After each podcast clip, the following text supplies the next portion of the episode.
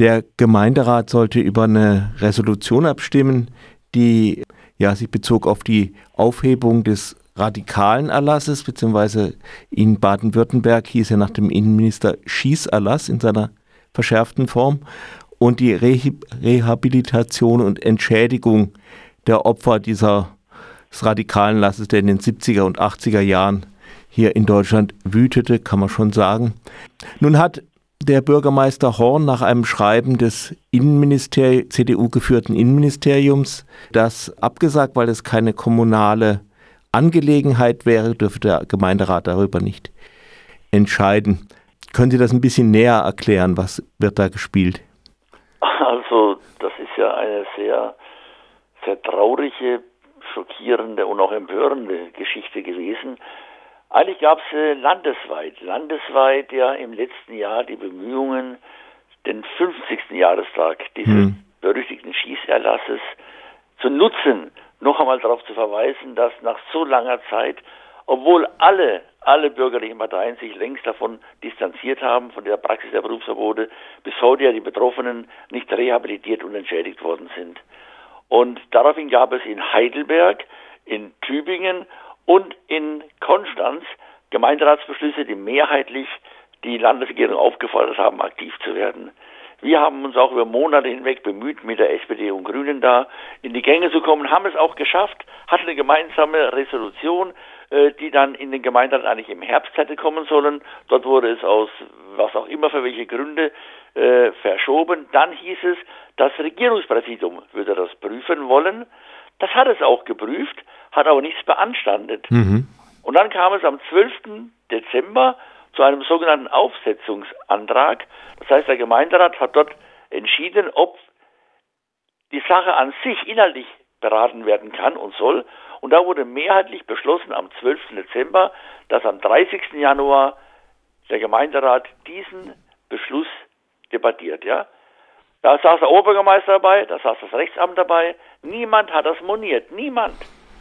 Und urplötzlich kam wenige Tage vom Haupt- und Finanzausschuss der Oberbürgermeister und sagte, das Innenministerium habe sich eingeschaltet und sie hätten Probleme damit, dass er stattfindet. Das ist so weit die Geschichte. Und zwar würde der Ortsbezug fehlen. Eine völlig verrückte Geschichte, nachdem Freiburg ja eine Hochburg der Berufsverbote war.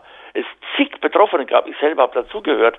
Viele, viele andere Gemeinderäte, auch Ulrike Schubert, Hendrik Cuzzoni, die früher, Michel Moos, die früher im Gemeinderat waren, waren von diesem radikalen Erlass betroffen. Es liegt auf der Hand. Aber der Oberbürgermeister hat noch nicht mal für notwendig befunden, die Antragstellenden, also die Grüne, die SPD und unsere Fraktion, zu fragen, ob sie denn gegebenenfalls das nachbessern könnten. Und da fängt hm. auch unsere Hauptkritik an zu sagen, erstens hat der Horn überhaupt keinen Zwang, keine Not, das abzusetzen. Niemand hat ihn aufgefordert, das abzusetzen. Er hat es im Voraus einen Gehorsam gemacht. Er hat gedacht, wenn er das beraten lässt, kriegt er vielleicht nachher Ärger. Man munkelt, er habe Angst gehabt, die AfD würde ihn wieder verklagen, mhm. aber das ist ein Gerücht. Jedenfalls hat er ohne Not es abgesetzt. Und das Zweite ist, er hat einen Fehler gemacht, Ermessensfehler. Er hätte das niemals äh, so äh, absetzen dürfen, ohne uns vorher zu fragen, ob wir denn gegebenenfalls den Ortsbezug noch besser herausstellen sollten. Soweit vielleicht zu der formalen Vorgeschichte. Mhm. Äh, wie geht es jetzt weiter? Also wir sind im Moment auch am rechtlichen Prüfen. Wir haben ein Rechtsanwaltsbüro beauftragt. Äh, die haben nach einer ersten Sichtung uns gesagt, Ermessensfehler vom Oberbürgermeister. Die raten uns äh, sowohl gegenüber dem Regierungspräsidium, der Rechtsaufsichtsbehörde, als auch beim Verwaltungsgericht vorstellig zu werden und zu prüfen lassen, ob das denn nicht wirklich äh, gegen das Gesetz verstößt, was der Horn gemacht hat und der Gemeinderat doch beschließen muss.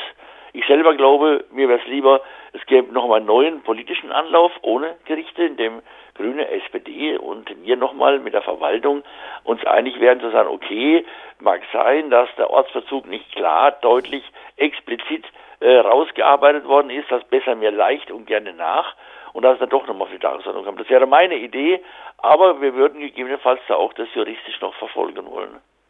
Ist da bei anderen Parteien mit äh, Unterstützung zu rechnen? Ich kann es schlecht einschätzen. Man darf es ja nie äh, aufgeben zu hoffen. darf man nie. Aber äh, im Moment ist die Empörung, glaube ich, bei SPD und Grünen sehr verhalten. So nämlich es war Kann natürlich auch wieder anders werden, wieder anders werden. Was ich irgendwo eigenartig finde, da geht man auf die Straße, kämpft vermeintlich um Demokratie und dann passiert so etwas, hm. dass Menschen, denen nachweislich Unrecht getan worden ist, deren demokratischen Grundrechte in diesem Lande verletzt worden sind. Es gab ja vom Internationalen Gerichtshof seinerzeit, vom Menschenrechtsgerichtshof, äh, einen, ein Urteil gegen die Bundesrepublik Deutschland, dass diese Berufsverbote menschenrechtswidrig seien.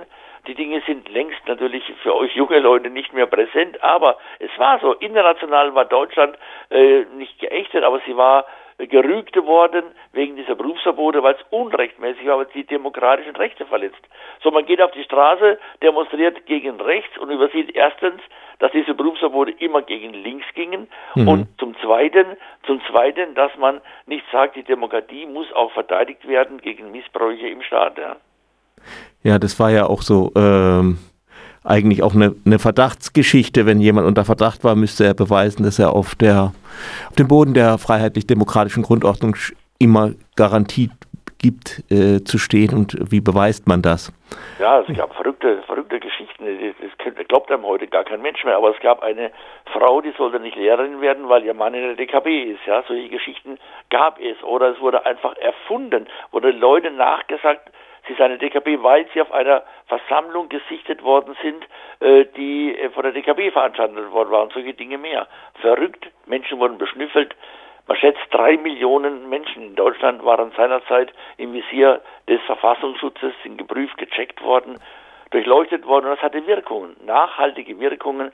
Man eingeschüchtert von Duckmäusertum, Duckmäusertum sprach man damals, eingeschüchtert worden, sich nicht mehr getraut, sich politisch zu engagieren. Ja. Ja, äh, wollen Sie vielleicht etwas aus Ihrer eigenen Geschichte erzählen? Nö, ungern, ungern. Ich rede nicht so gerne über mich. Äh, ja. Mhm. Äh, ich glaube, was spannend ist, äh, dass Werner Siebler beispielsweise, ne, äh, ein junger Briefträger damals keine Briefe mehr austragen durfte, weil er in der DKB war. Briefträger. In Würzburg gab es einen Lokomotivführer, der entlassen worden ist, weil er in der DKB war. Solche Geschichten waren doch einfach irrsinnig. Irrsinnig äh, zu sagen, ne, das sei verfassungs gemäß, also mal die freiheitlich-demokratische Grundordnung vermeintlich äh, verteidigt, indem man sie schlicht und ergreifend ausgehebelt hat. Und Willy Brandt, der Urheber der Geschichte damals war, hat schon Ende der 80er Jahre gesagt, das sei ein großer Fehler von ihm gewesen und er würde das sehr bedauern. Ja? Aber davon kann sich keiner was kaufen. Heute sind viele Betroffene von Armut bedroht, sind alt, einige sind schon tot, sind alt, haben weniger Rente, leiden auch psychisch, ganz viele psychisch darunter, dass sie studiert hatten, konnten ihren Beruf nicht ausüben, mhm. haben dann meinetwegen als Möbelschlepper, wirklich, ich kenne einen Lehrer, der hat jahrzehntelang Möbel geschleppt, bis der Rücken kaputt war, weil er kein Lehrer werden durfte. Ja. Und solche Dinge mehr ist einfach eklatant und darüber darf man nicht schweigen, auch wenn es schon lange her ist.